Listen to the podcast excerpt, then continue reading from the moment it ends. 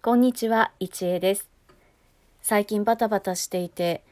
忙しいのやら暇なのやら、わからない生活を私自身は送っています。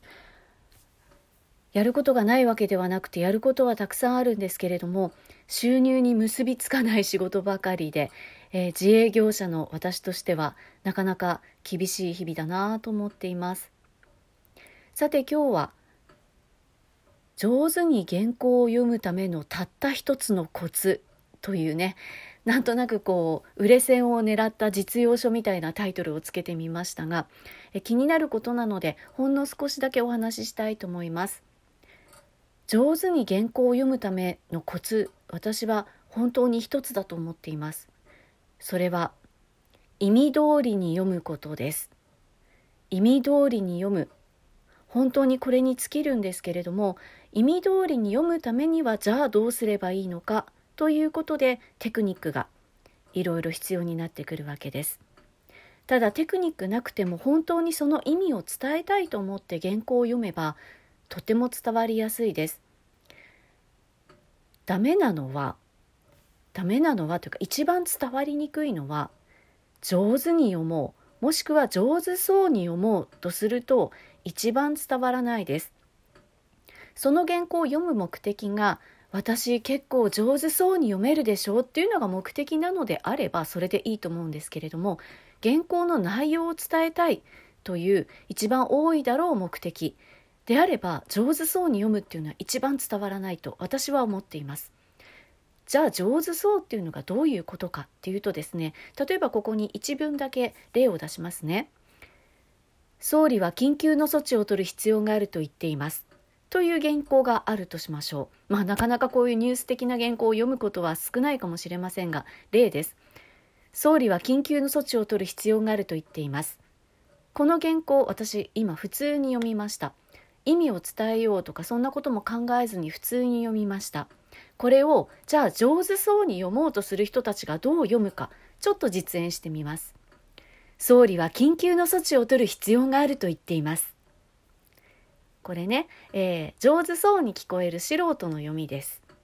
プロはこう読みません。えー、プロっぽい人、もしくはセミプロ、自称プロならこう読むかもしれません。これ何がいけないか。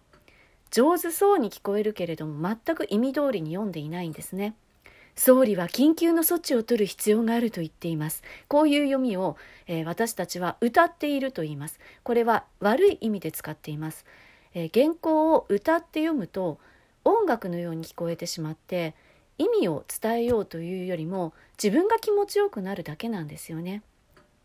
じゃあ何を伝えたいのか総理が今緊急の措置を取る必要があると言ってるんだということを伝えたければ下手でも総理は今日緊急の措置を取る必要があると言っています。下手くそでもこっちの方が伝わるんです。ちょっとよあのすごく下手な例を2つやってみますけれどもどっちが伝わるか聞いてみてください。総理は今日緊急の措置を取る必要があると言っています。総理は今日緊急の措置を取る必要があると言っています。どっちがいいですか？こう下手な例をするのもね難しいんですけれどもこれをじゃあアナウンサーのプロがどう読むかというと総理は今日緊急の措置を取る必要があると言っていますと読みます。決して私が上手なわけではないと思うんですが、違い分かりますか？実はちょっと私今隙間時間で、えー、このラジオトークを収録していてもうすぐあのニュースの本番がやってくるので一回ここで切りたいと思います。原稿を読むときにたった一つのコツ意味通りに読むことです。と言いながら私は今日本当にダラダラ喋ってしまっていて、えー、何のお手本にもならないかもしれませんがたった一つのコツ意味通りに読むこと、えー、この先ですねじゃあどうやれば意味通りに読む読めるのか。意味通りに読むためにどういう、えー、テクニックが必要なのかっていうお話を続けていきたいと思います。ではまた。